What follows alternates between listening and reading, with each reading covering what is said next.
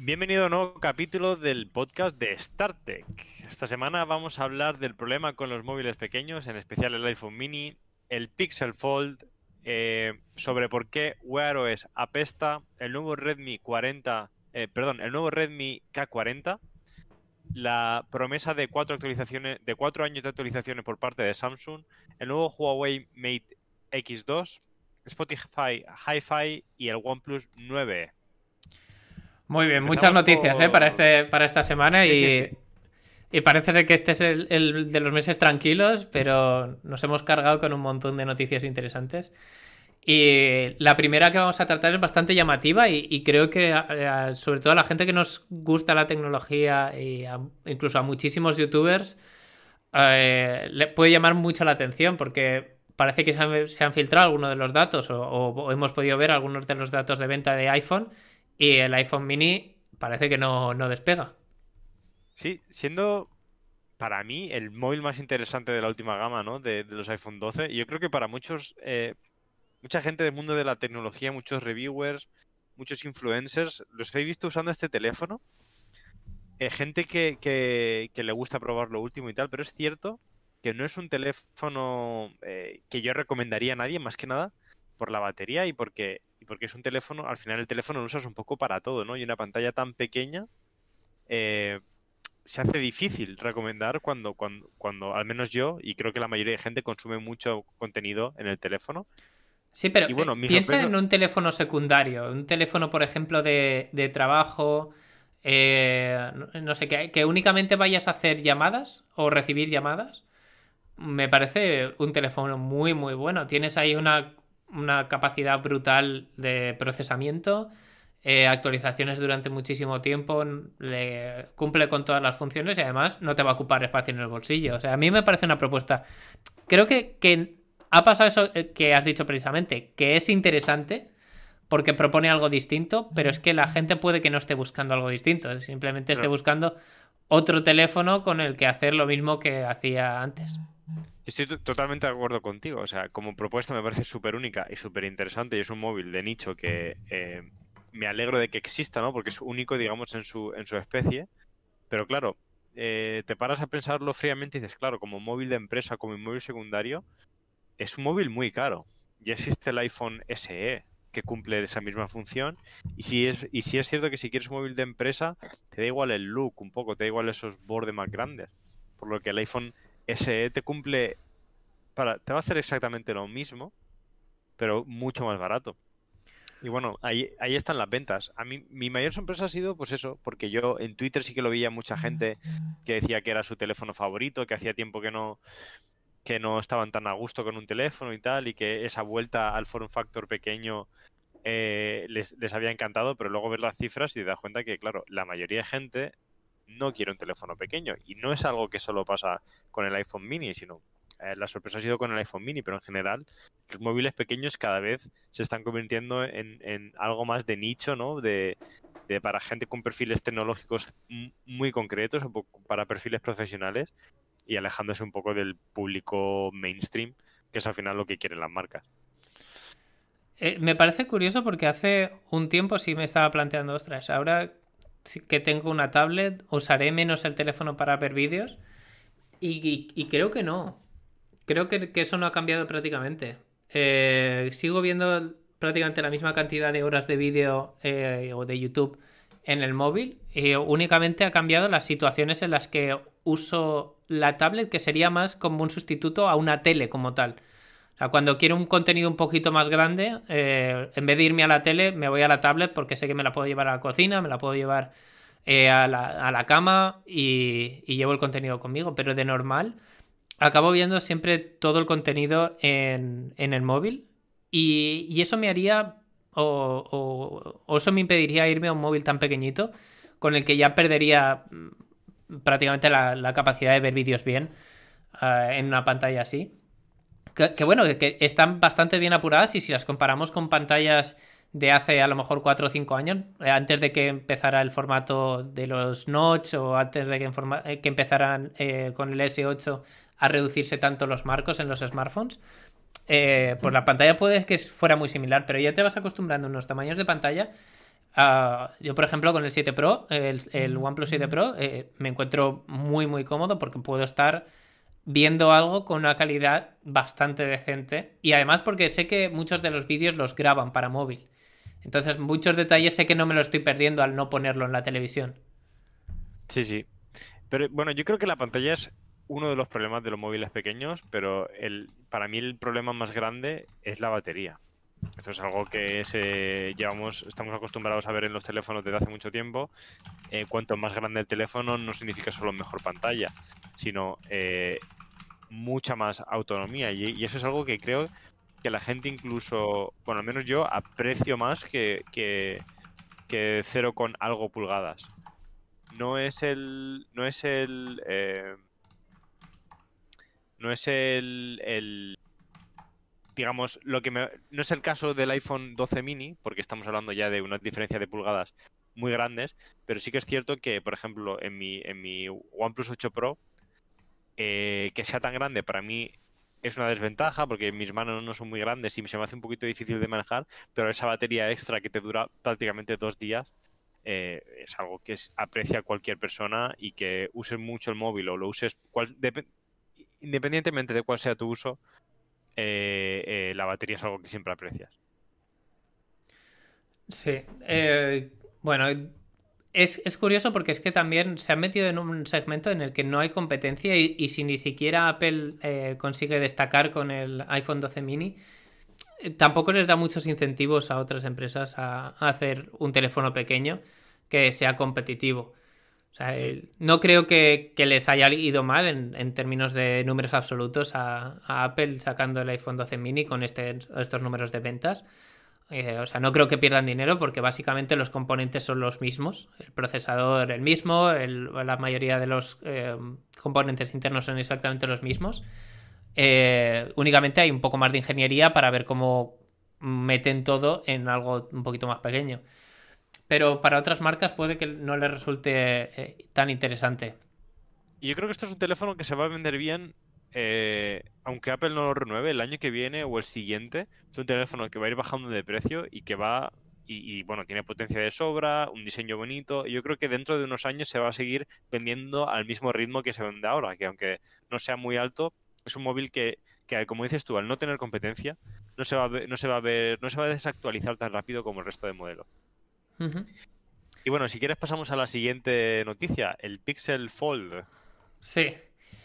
yo eh, compartía la noticia el otro día eh, con Jonathan precisamente para, decir que a mí no, me parece inteligente que Google se aventure, se aventure en los plegables tan pronto.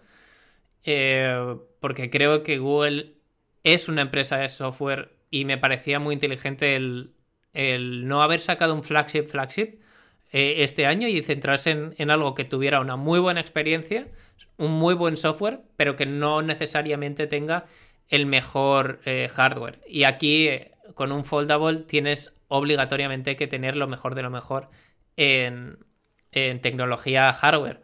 Y no creo que lo tengan, porque es que si, si luego van a, estar contratando al, no sé, al, al HTC antiguo de turno o al LG de turno para que le, haga el smartphone y ahora mismo nadie tiene esa tecnología, no sé cuánto de bien les va a salir.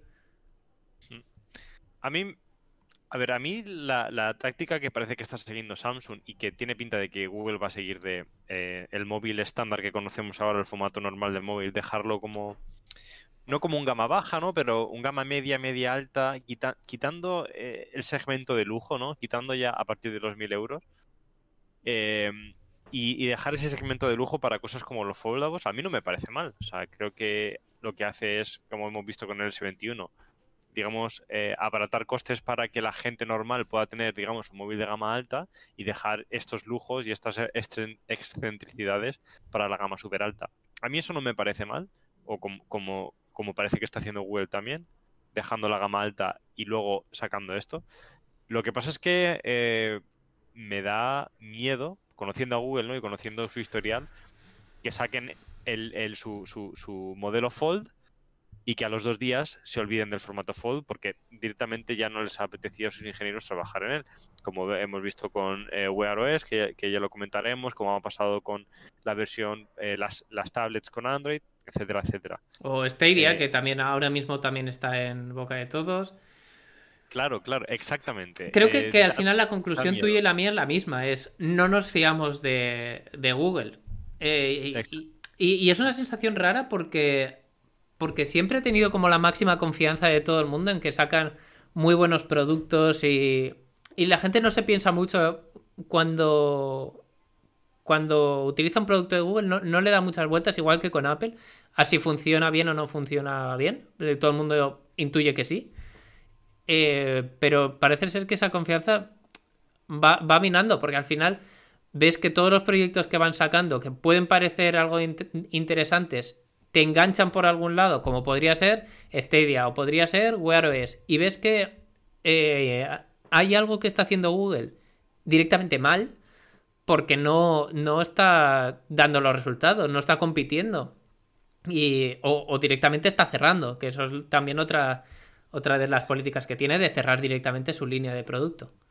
Sí, yo creo que es, es ese, ese miedo, ¿no? A que te gastas 1.200 euros, 1.400 euros, depende del precio que le quieran poner a esto, pero imagino que menos de los 1.000 no, no, no va... No lo vamos a ver por menos de 1.000 euros. Para, para, que luego de repente se olviden del formato Fold o para que deje de recibir actualizaciones o, para que... Eh, porque como dices tú, es que hoy en día ya te fías más del software de Samsung que el de, que el de Google. Te fías más de que Samsung eh, actualice sus teléfonos y, los adapte, eh, como hemos visto que ha hecho con, con eh, los móviles grandes, adaptando las interfaces y todo eso, casi que te da más confianza la, Samsung, que ha tenido una historia siempre de software muy malo, te da más confianza que Google. Parece que digas, bueno, al menos un Samsung, pues voy a tener tres o cuatro años de actualizaciones. ¿Sabes lo que esperas?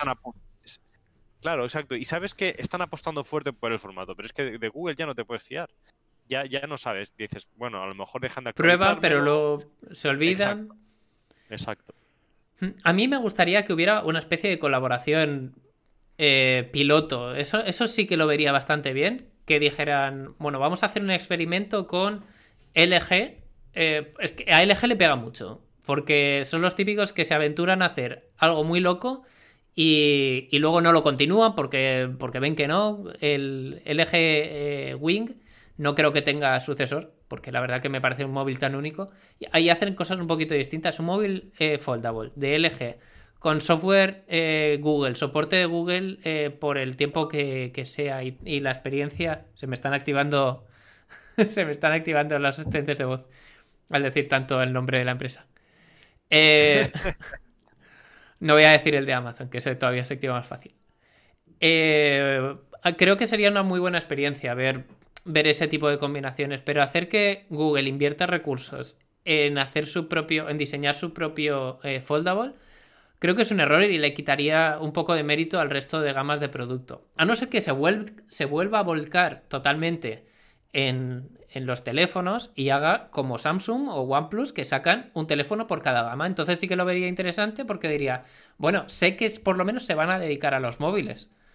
Pero es que eh, me da la sensación de que en cualquier año nos dicen, ya no hacemos, eh, como pasó con los Nexus, ya no hacemos Nexus. Eh, o ya no hacemos los Pixel. Y ahora hacemos otra cosa. Totalmente. Y, cuesta imaginar de, un fabricante que, no ha conseguido integrar el lector de huellas en la pantalla en un teléfono de 600 euros o 700 euros que te saque un foldable. y, que tenga errores tan graves como errores de diseño de tener marcos tan mal apurados durante tanto tiempo cuando la competencia estaba dos o tres pasos por delante. resulta muy llamativo que hayan ido o, que se plantee, porque esto al, final es un rumor, eh, John Prosser es uno de los, de los filtradores más importantes en el mundo de los smartphones, eh, pero bueno, que al final es una filtración si esto fuera verdad, sería muy, muy llamativo que precisamente Google se centre en algo tecnológicamente tan complejo donde tradicionalmente ha fallado más. Sí, estoy totalmente de acuerdo. Y bueno, hablando de, Google fallando, ¿qué te parece si pasamos a la siguiente noticia? Wear OS apesta. Eso es algo que me duele, la verdad. Me duele porque eh, es, es un tipo de dispositivo que a mí me gustaría tener. Mm, no tienes, ¿no? No tienes ningún reloj. No, tengo, no tengo ningún, nada con, con Android Wear. bueno, me refiero con Android Wear o con, con Tyson o con el que sea. No, no, no, no. no. Eh, el, único, el único que me, parece que tiene un, un, ecosistema decente es el de Apple, pero como no, uso iPhone, pues no, tiene ningún sentido y me parece teléfono un, un reloj horrendo, que esa es otra cosa. Eh, pero los, los, los smartwatches de Android tienen tanto potencial, o sea, eh, controlan, eh, Android, digamos, Google controla todo el tema de, casas inteligentes, Google TV, está en los teléfonos, está en los ordenadores con Chrome. El, el smartwatch sería el complemento perfecto para todo eso. Ya el hecho de poder controlar toda tu casa con el smartwatch, apagar las luces y no estar pendiente de dónde tienes puesto el, asistente de voz, etcétera, etcétera, ya me parece una ventaja brutal frente a la competencia. Que puedas apagar las luces, encender las luces o, cualquier cosa, el que puedas controlarlo todo de tu reloj, incluso la calefacción, ya solo por eso ya me compraría un smartwatch.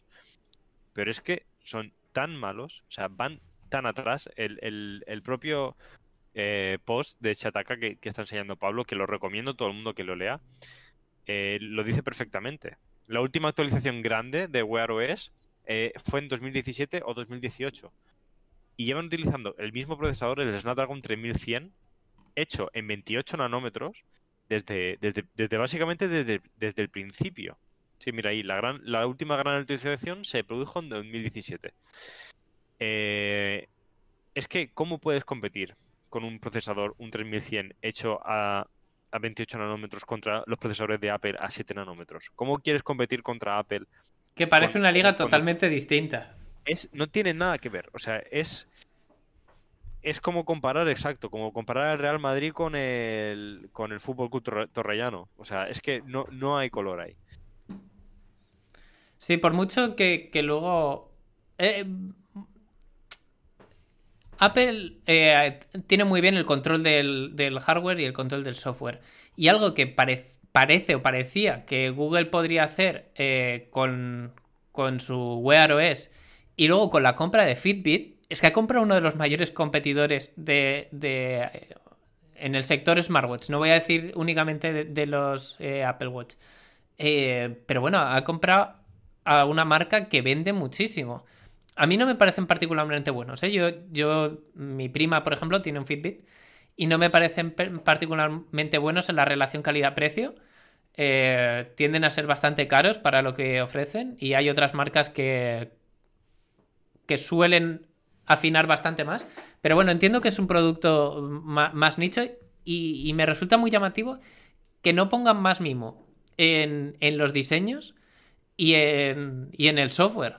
Por lo menos para ser mm. un poquito competitivos. Porque es, como dices tú, al final tú eh, usas todo de, Android y, lo que más te merecería la pena ahora mismo es comprarte un smartwatch de, Apple. Lo que no tiene ningún sentido. Totalmente. Sí, sí. Y. Uy, se me ha tomado la voz. Perdona. Y, bueno, eh, ya, ya, lo comentaban en, en, en, Chataka también, en algunos artículos anteriores. Eh, es que hasta el propio, eh, la palabra mágica, ¿no? Para, para, encender el, asistente de Google, dejó de funcionar en, muchísimos teléfonos y Apple, y perdón, y Google aún no ha dado ninguna solución. Ese es el nivel de dejadez que tienen con, el producto.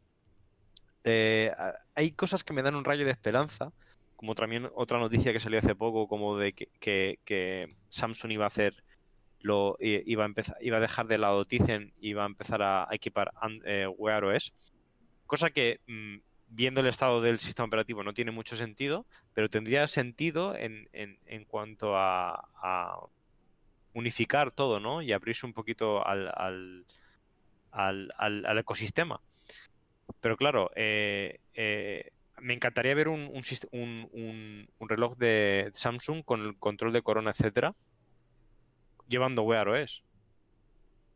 Pero eso significa que van a dar un paso para atrás en, prácticamente todo, en todo lo que han construido, en todo lo que han hecho durante estos años. O sea que no estoy seguro de esa, de esa, de ese rumor que se, que se viene leyendo estas semanas por internet. Y más aún porque Tyson en muchas cosas funciona mejor que Wear OS. Claro, gestión de batería sobre todo. Entonces me resulta muy llamativo que, que eso pase, a no ser que Samsung se asegure que va a tener eh, algo especial, algún trato especial. No creo que dejen soltar tanta pasta que se han gastado en desarrollo, eh, la experiencia siendo buena, eh, la gente estando acostumbrada a, cómo se, maneja un, reloj con, con, Tyson. No creo que el cambio le sea tan fácil. Sí que es verdad que es que es el, es el sueño de, de, todo fabricante no tener que preocuparte por mm, la mayor parte de las cosas de diseño del software. Eh, ¿Qué es lo que pasa con Android? Android da la plataforma, Google da la plataforma Android a que los demás lo monten y ellos se ocupan de muchos aspectos y es muy plug and play. Si quieres montar tú tu marca de, teléfonos móviles con Android es bastante fácil de instalar o incluso si quieres montar eh, unos dispositivos de realidad virtual y le quieres meter Android también es muy fácil. Eh, y eso hace que haya muchos más competidores. Ahora el mercado de, los wearables está bastante dividido, precisamente porque no, Google no está tomando ese liderazgo. Ve que, no hay tanto negocio como hay en, los móviles, pero a mí sí que me parece muy interesante por lo que dices tú, de, de, que es algo que llevas absolutamente siempre contigo. Siempre el reloj va contigo incluso más que el móvil. Si consigues que sea funcional en algún aspecto, en algún aspecto como para controlar, por ejemplo, como dices tú, eh, poner o, quitar las alarmas, eh, poner eh, las, luces, o poner la calefacción, lo que sea, si consigues que sea tu centro de operaciones, sobre todo con comandos de voz, puede, puede que sea algo muy, muy útil y que a la gente le, haga cambiar, por ejemplo, le haga montar en casa dispositivos de, Google antes que de Amazon. Claro, y es una de las grandes ventajas que tienen frente, frente a Apple, ¿no? El, ecosistema de, digamos, eh, cosas de casa es mucho más avanzado, eh, tanto para Amazon como para, Google. Y no están aprovechando esa oportunidad que tienen. Em, vimos un tweet hace unos meses también del CEO de OnePlus hablando, hablando de, esto mismo, de, de, de Wear OS y de que estaban trabajando con Google para llevar la experiencia del software a otro nivel veremos a ver. Eh, no, no, sé si OnePlus es la empresa indicada, ¿no? Como para hacer esos movimientos, ya que no tiene un mercado tan grande como puede tener Samsung o Huawei. Pero bueno, eh, tengo ganas de ver qué, sale de esa colaboración y, y, de si podremos tener algo parecido a un Pixel eh, reloj, ¿no? Un Pixel Watch, algo así. La verdad es que me gustaría, me gustaría verlo bastante. Y Samsung tiene buena, perdón, OnePlus tiene buena, buen, buen historial haciendo software o sea que quizá por ahí puedan sacar algo bueno. Curioso, ¿eh? Que necesiten apoyo de software. Una, sí, sí, sí, una empresa como Google. Pasamos de noticias, si te parece bien, y hablamos de Xiaomi. Perfecto. Pues eh, Xiaomi parece ser que, que, intenta llegar otra vez a nuestros bolsillos con una oferta muy buena en relación calidad-precio. El K40, K40, Pro, K40, Pro y K40 Pro eh, Plus o más eh, cada uno yo creo que va enfocado a un público distinto. Me parece muy interesante recomendar el, Xiaomi Redmi K40. Y luego veremos un poquito de por qué. Eh, vemos que en peso todos están en el mismo peso, las dimensiones son eh, exactas, son exactas entre unas y otras. la pantalla... exacto, la, sensación que te va a dar es prácticamente la misma. Eh, y luego más características en común, la pantalla de las mismas dimensiones, con la misma tecnología, 120 Hz, Full HD Plus.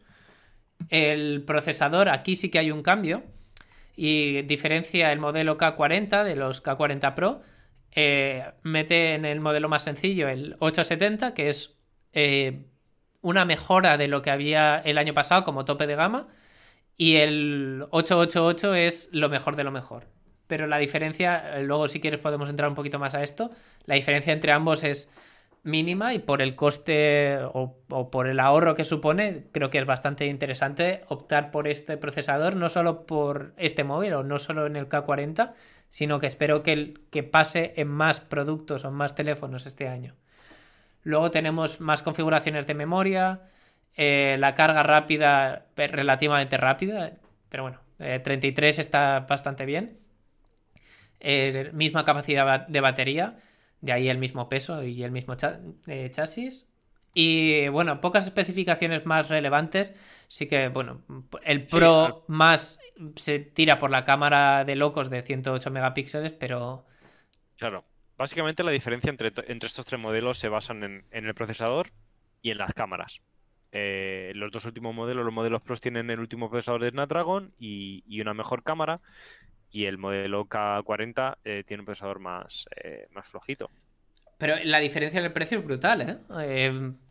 el modelo básico, el K40, 255 euros, 100 euros más únicamente por ese pequeño salto del procesador y otros más de 100 euros por la mejora en la cámara, eh, sigue siendo un precio buenísimo. 470 euros eh, por un teléfono así es eh, una relación calidad-precio brutal que, parece imposible que alguien lo pueda hacer.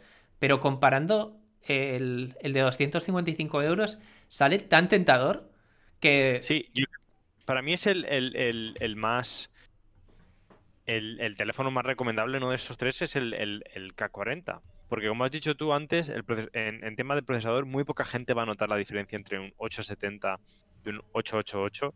Eh, los procesadores, ya el 870 es un procesador con potencia de sobra para cualquier cosa, para jugar, para todo. O sea que realmente eh, el, 888 casi nadie, casi nadie lo. Yo, yo creo que casi nadie lo necesita. Sin embargo, el, el el K40 por 255 euros, si no te importa ese pequeño downgrade en las cámaras, tienes un teléfono brutal. O sea, tanto en, especificaciones, o sea, básicamente es un, paquete súper completo de teléfono, 120 Hz, un procesador potente, eh, un, diseño que a mí me gusta bastante, la verdad. Y bueno, y, yo tengo un problema con los Xiaomi y es el software.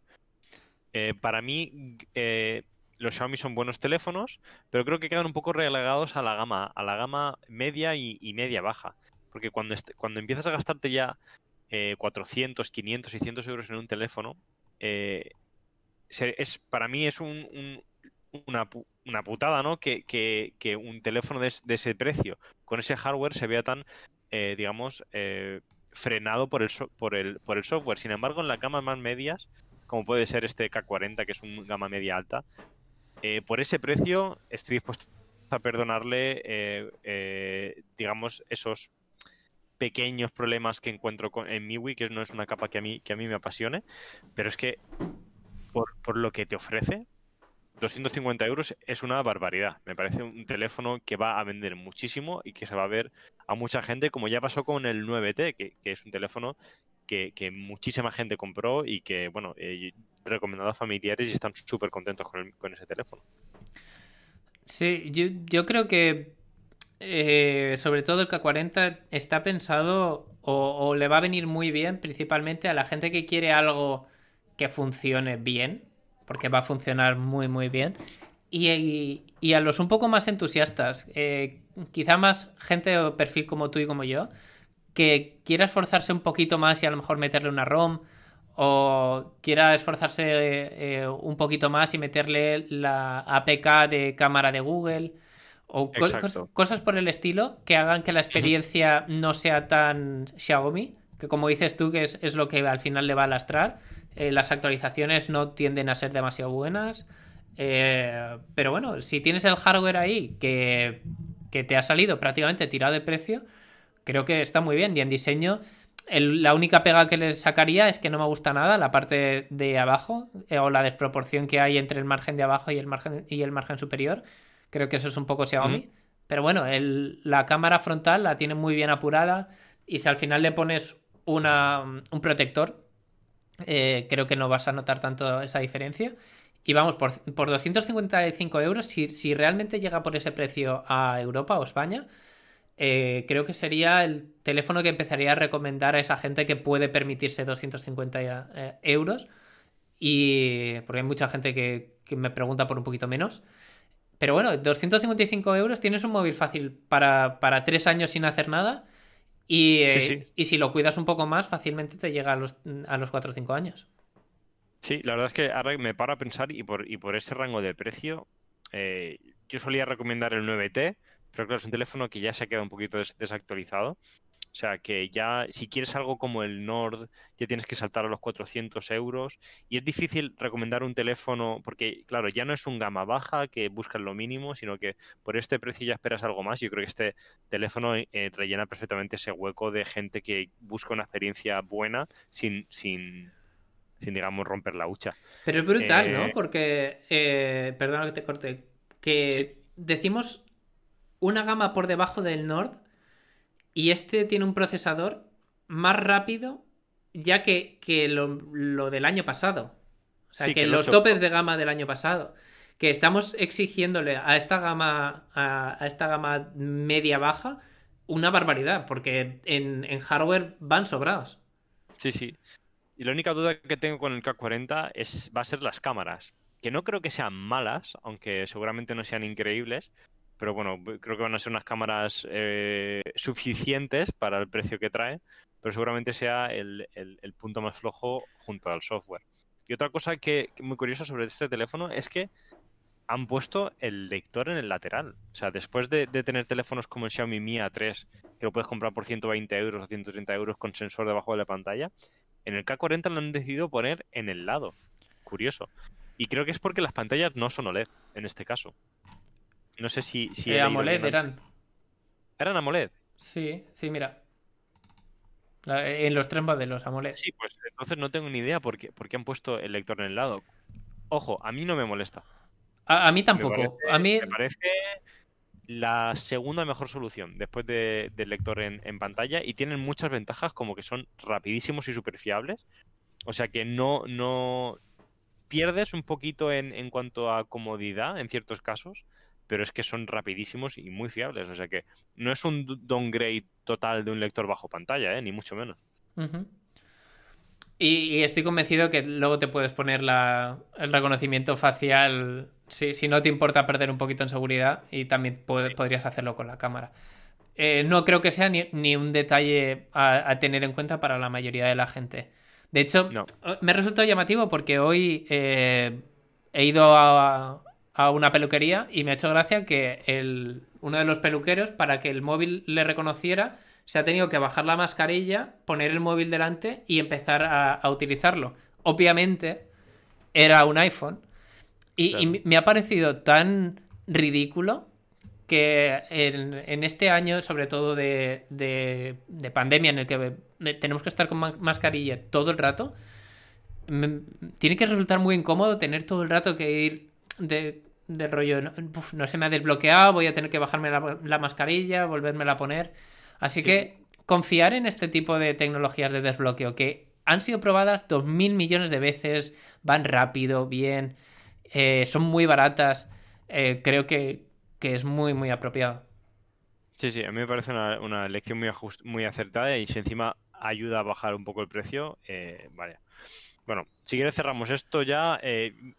mi, mi, para mi última puntilla sobre este teléfono es que como, de verdad llegue a ese, precio a España, va a vender, se va a vender como churros.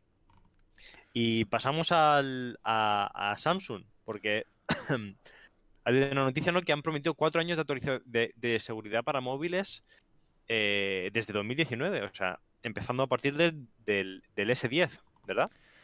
Sí, creo que es una de las mejores cosas que puede hacer Samsung para, para convencer a la gente que se mantenga que se mantenga en Samsung y que empiece a, comprar todo con ellos. Creo que es un factor determinante para que para que por lo menos sepas que hay unos cuantos ingenieros detrás pensando, aunque estén pensando principalmente en la seguridad, eh, no van a hacer que si hay, un problema grave se olviden de él, que es lo que eh, pasa muchas veces con los productos que, que envejecen, eh, llegan a los tres años y ya nadie, nadie los revisa. Eh, y te tienes que buscar la vida con tus ROMs aparte, con tu cianogen de turno o lo que sea. Y, además es que llegan muchos dispositivos. Es que, es que no solo para la, gama alta, que eso es lo que más interesante me, resulta. Por ejemplo, mi tablet es la Tab S6 Lite, esta. Y está incluida, es una tablet de gama media, pues, de, la mitad de precio de lo que cuesta la más barata de la S7 y está incluida.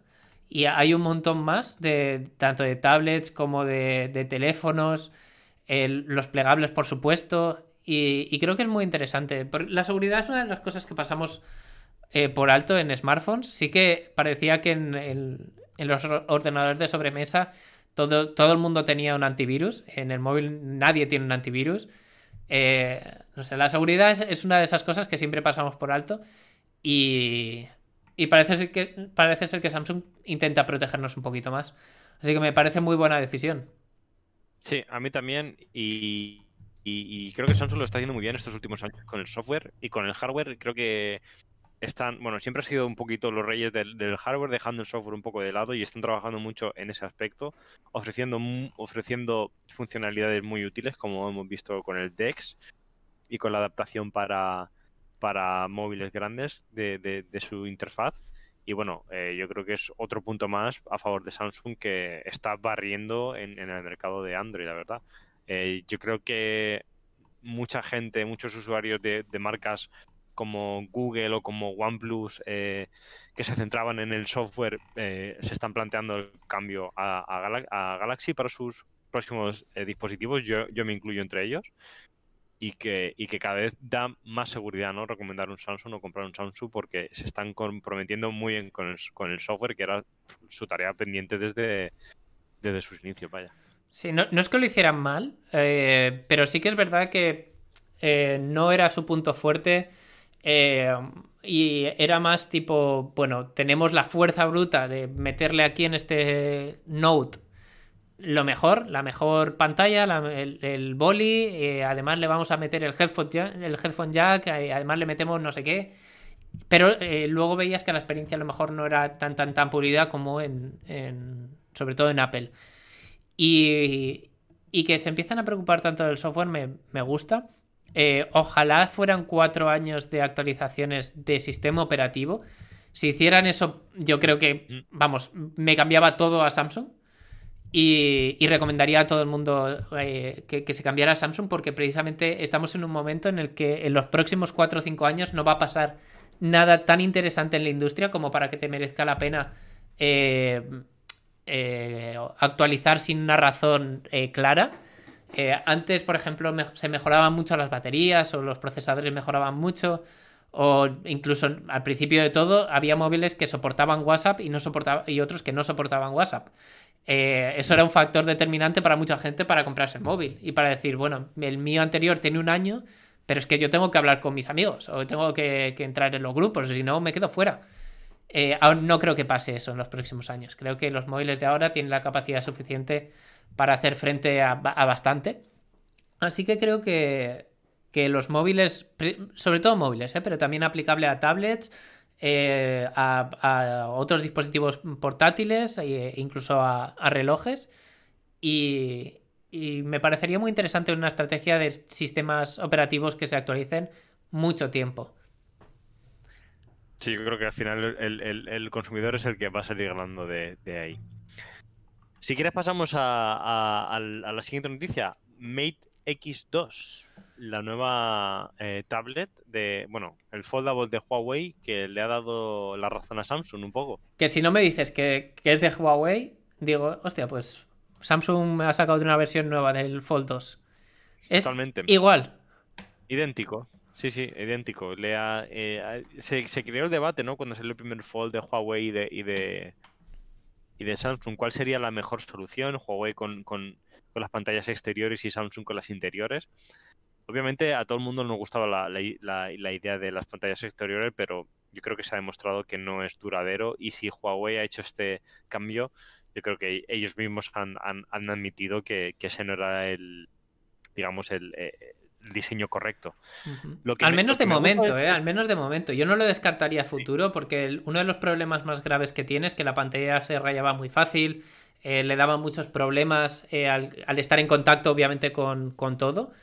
Pero como dices tú, es que al final sería tan elegante una solución de como propusieron ellos que no lo descartaría que a futuro alguien de verdad pudiera proponer algo serio en ese sentido, pero si no, este me parece estupendo.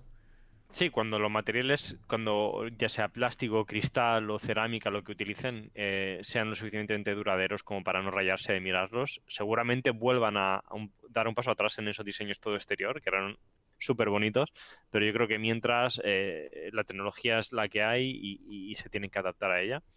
Lo que, me, lo que, lo que me gusta de este dispositivo frente al de Samsung es que parece que la pantalla exterior tiene una forma más similar a la de un teléfono normal. No es tan estrecha como lo que podemos ver en, en, Samsung. Y yo creo que sacrifican un poco la usabilidad de la pantalla interior, siendo Samsung una pantalla interior más cercana a 16 novenos, que es lo que buscamos un poco para ver películas y tal. Eh, yo creo que en Huawei han ido más un poquito a ese formato 3.2, ¿no? Más alto que, lo normal, para poder darle más usabilidad a la pantalla exterior. Eh, habría que usarlo los dos. Yo creo que el dispositivo de Samsung, al ser más largo, será un poquito mejor para, para, eh, bueno, para ver películas, juegos, etcétera. Pero el, este, este formato parece, yo creo que para la mayoría de gente también, para el, uso, el uso con el, con, el, con el teléfono cerrado es muy interesante. Y creo, sí, yo también, entrando a esto, creo que también eh, es la línea a seguir o la que me gustaría a mí, porque eh, actualmente estamos acostumbrados a, un formato de, teléfono eh, que, creo que nos va a costar bastante alejarnos a él. Puede ser que haya un cambio progresivo en, esa, en una dirección en que la pantalla exterior sea un poquito más estrecha. Eh, de hecho, ya pasó. antes teníamos una relación de aspecto en el frontal, como pasaba con el S7, el Galaxy S7 eh, dando el paso al S8 era una relación de aspecto diferente y daba una sensación distinta. Eh, pero creo que, le da más sentido a, que tenga una pantalla frontal. Eh, porque realmente esta es la que puedes usar en el día a día, la vas a usar para la mayoría de cosas, incluso para ver alguna, un vídeo rápido. Y luego el otro formato lo puedes usar cuando necesites consumir contenido un poquito más a lo grande.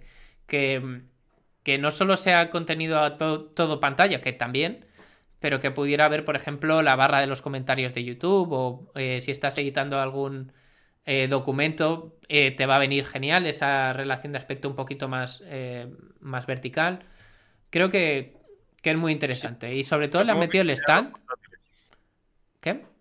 Lo que, lo que hemos visto en los portátiles en estos últimos años, cómo, cómo han ido reduciendo el aspect ratio para, para ser más enfocados a productividad, ¿no? Porque no es todo, no, no es todo malo. O sea, se sacrifica un poquito de, la experiencia eh, viendo vídeos sobre todo, pero se gana mucho en productividad.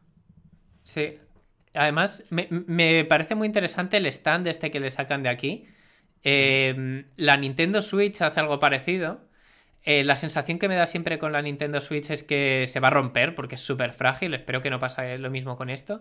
Además, el ángulo que parece coger parece un poco antinatural, como que se te va a volcar y sobre todo un bicho que te ha costado, no sé, 2.000 euros, 2.300 euros que se te caiga al suelo porque el stand sea flojo y con un soplido se te caiga, pues, pues no, no me sentaría demasiado bien. Muy interesante lo que apuntan ahí, que, que han conseguido que se cierre sin dejar ningún hueco en medio.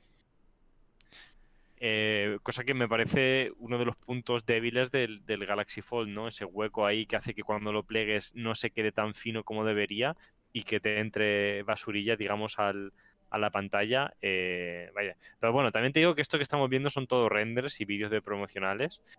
Eh, habrá que verlo en, mano, ¿no? Porque los anteriores foldables de Huawei apenas tocaron el mercado, ¿no? O sea, fueron prácticamente prototipos. Pero bueno, por lo que se ve aquí y por lo que se ve en el vídeo de presentación, tiene muy buena pinta. Se ve genial, ¿eh? la, verdad es que se ve genial. Eh, será tan caro que no creo que se lo pueda comprar eh, mucha gente, pero, pero se ve muy bien, la verdad. Y las cámaras seguro que son muy buenas, como estamos acostumbrados de a ver con, con, Huawei, o sea que no creo que... En el apartado de hardware no va a decepcionar a nadie.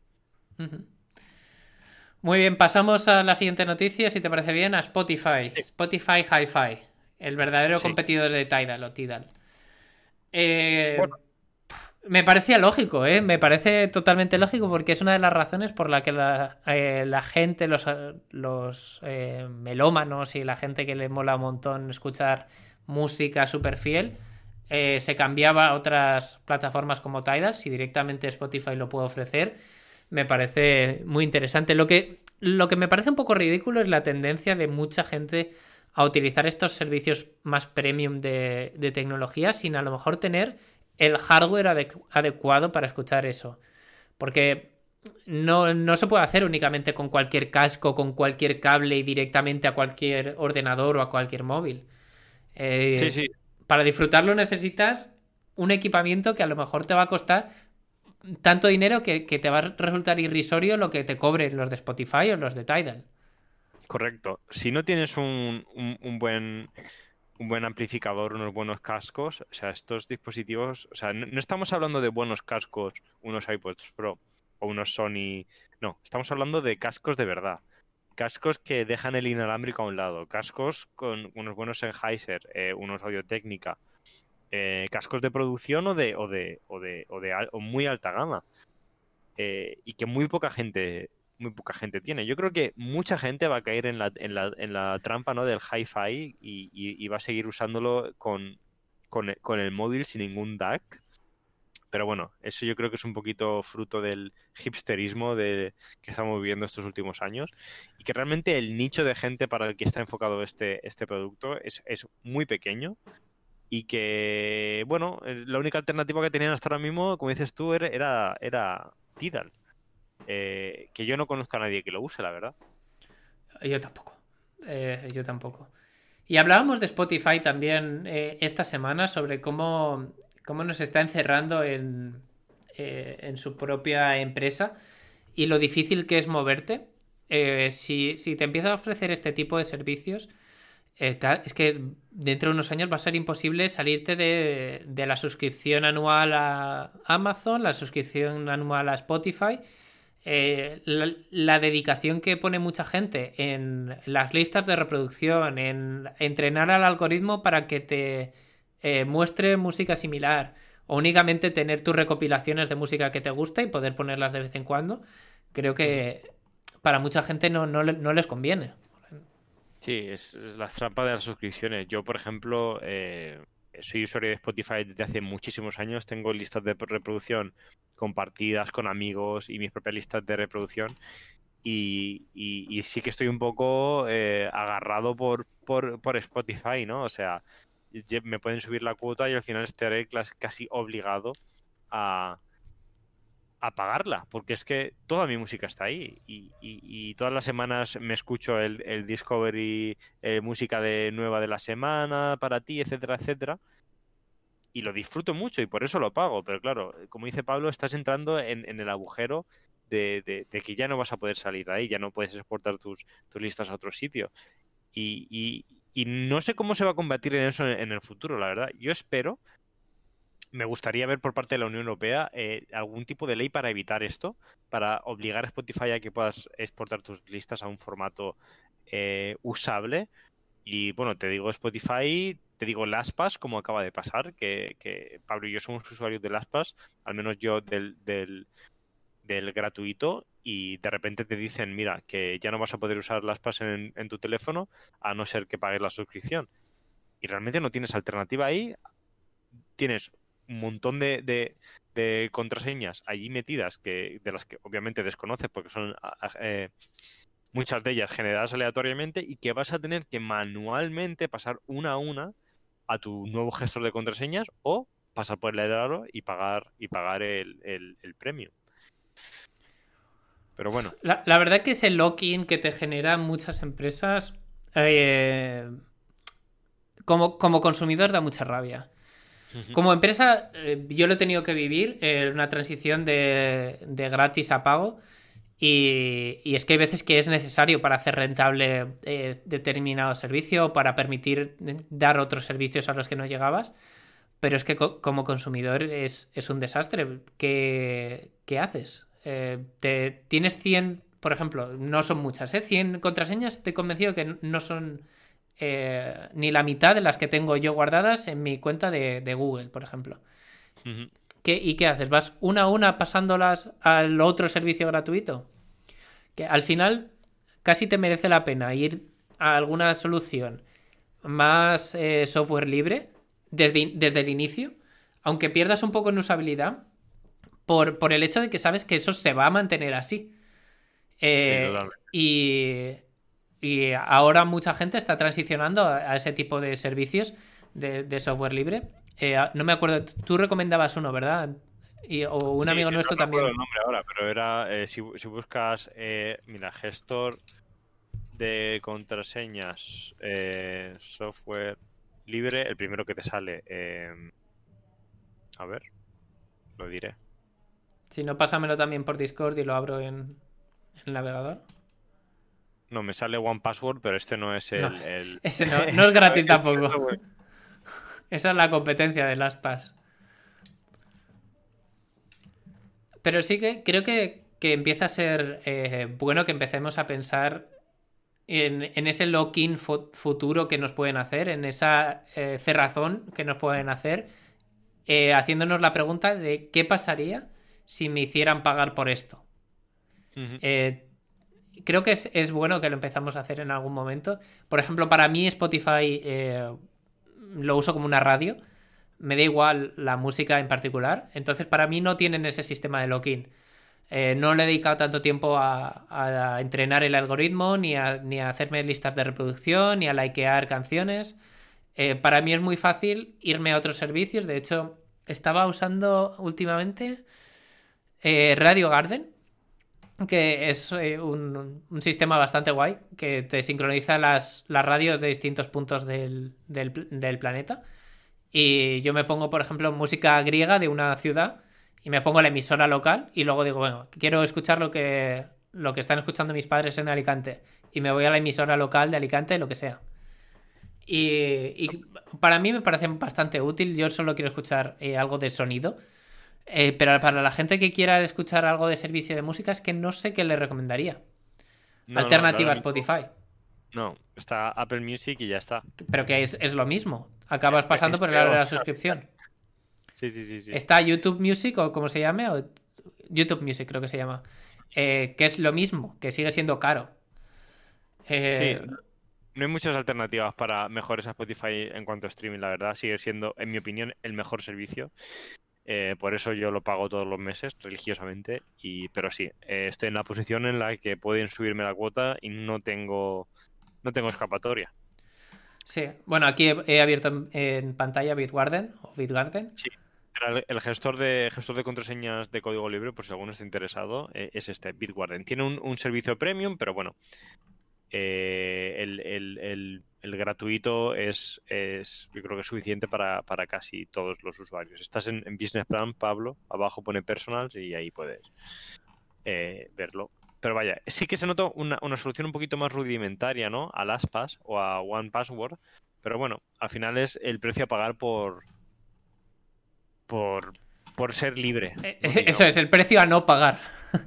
Exacto. Es el precio a no pagar. Bueno, eh, entramos con la última noticia, leaks o filtraciones sobre el OnePlus 9 Pro y el OnePlus 9E. 64 megapíxeles de cámara, grandes baterías y bastantes cosas más. Aquí vemos una comparativa, a ver si lo puedo hacer un poquito más grande. Sí, bueno, esta, noticia la, comentábamos Pablo y yo la semana pasada. Eh, yo creo que por parte del OnePlus 9 Pro, ninguna sorpresa. Eh, pues el, móvil con el mejor el hardware que te puedas que te puedas encontrar. Ya, montaban un hardware brutal en el 8 Pro, pantalla de 6,7, 120 Hz, AMOLED, 8 GB de RAM y el mejor procesador. Eso estaba eh, garantizado ya. Lo que nos ha sorprendido de estos leaks es el 9E. Y algo, algo en concreto, el procesador, el Snapdragon 690 un procesador inferior a lo que montan ahora mismo en, el OnePlus Nord, su gama media, media baja. Eh, bueno, gama media. Eh, para, hacernos una idea, la gama más alta es la serie 8 en Snapdragon. Eh, y tienen este año dos propuestas. El 870, que hablábamos antes en el, en el K40, y el triple 8, el 888, que es lo mejor de lo mejor. Luego estaría la serie 7, que hay distintas variantes. Y por debajo de esa estaría la serie 6. O sea, estamos dando dos escalones por debajo. Estamos dos escalones por debajo eh, y como decías tú, estamos un escalón por debajo de lo que antes era el Nord. Y esto no es familia Nord. En teoría esto se llama OnePlus 9E. ¿Qué, sentido tiene, ¿Qué sentido tiene este dispositivo estando el OnePlus Nord? O sea, ¿van a sacar un dispositivo eh, hermano del gama más alta con un procesador inferior al, móvil que te venden más barato? ¿Cuál es la propuesta de valor aquí por parte de OnePlus? Eh, no tiene ningún sentido. Espero que estos leaks eh, sean, pues eso, solo leaks. Porque yo creo que el, el, OnePlus 9E era una oportunidad perfecta para OnePlus para meterle un Snapdragon 870 o similar y hacer un, digamos, un, gama alta con, con, parecido a lo que ha hecho Samsung, ¿no? Eh, restándole un poquito de, calidad, quizá quitándole una lente, dos en vez de tres, restándole un poquito al procesador eh, quizá en vez de acabados en cristal, acabados en plástico, como hicieron con el Nord, y rebajar ahí unos euros en, cosillas que la gente no aprecia tanto, en vez de 120, 90 hercios, para dejar un móvil redondo y, recomendable a, la mayoría de, gente. Pero, por otro lado, han sacado esto que, no sé, lo, lo, van a, lo van a poner en precio por debajo del Nord eh, ¿qué cámaras va a montar? Es, todo muy extraño y no le veo ningún sentido, la verdad. La verdad que me costaría recomendar algo así porque eh, la serie 600 todavía, o sí, la serie 6 todavía no es suficientemente potente como para aguantar muchos de los procesos actuales. Eh, o por lo menos no hacerlo con soltura. Y sobre todo si intentas comprarte un móvil para que te dure unos cuantos años, es que me parece de cajón. Es que estábamos recomendando antes un móvil de 255 euros eh, con un procesador mucho mejor. No mejor, mucho mejor. Eh, este móvil ya tiene que salir a un precio, si es así, tiene que salir a un precio, eh, eso, pues de 255 euros. Sería algo más o menos razonable porque daría experiencia OnePlus y un procesador, pero es que aún así me costaría, ¿eh? Por 255 euros, viendo lo que hay en la competencia con que alguien saque, eh, con que el propio OnePlus saque la familia Nord 1 con un procesador de serie 7, ya no tendría sentido. Es que estamos hablando del procesador del, procesador que, montan en su gama baja. Eh, es el mismo procesador que monta el OnePlus Nord N10. ¿Sabes? Que es un móvil que ya te están vendiendo por 350 euros, lo que es un disparate. Sí, es caro. No me quiero, no me quiero imaginar lo eh, por lo que te van a intentar vender este teléfono con, el mismo procesador, pero mejores características aparte de ahí. El problema es, el, obviamente, el procesador, que no, no va a, a dar la talla. Y yo creo que va a manchar un poquito el nombre de la gama alta de OnePlus. Si es así, ¿eh? Todo esto estamos hablando de supuestos. Si es así, yo creo que, va a manchar un poquito eh, la, gama, alta. Eh, a mí me estaba, me pareciendo que estaban haciendo muchas cosas bien, como lo de dejar de meter cámaras por meter en, los móviles. Y ahí veíamos que dices, bueno, parece que solo va a llevar una cámara trasera, cosa que tiene todo el sentido, en, mi opinión. Eh, y, y, vaya, yo, yo tenía, bueno, quería pensar que iban a hacer eso. 9 con una cámara, 9 con 2, 9 Pro con 3 y que iban a mantener los procesadores o que iban a optar por el 870. Ahora, yo cuando he visto esto del 690, eh, me ha roto todos los esquemas. No sé, no sé qué, no sé si se le ha terminado de ir la cabeza a OnePlus o, simplemente esto es un leak y, no y, le estamos prestando más atención de la que deberíamos. No, no lo tengo claro. Bueno, con esto llegamos al final de las noticias de esta semana. Eh, la verdad es que ha sido muy interesante. ¿eh? Esta semana ha, venido bien cargada. Si os eh, ha gustado este podcast, estamos tanto en YouTube como en Twitch. Podéis suscribiros a nuestro canal, dejarnos algún comentario y nos vamos a la próxima. Hasta la próxima.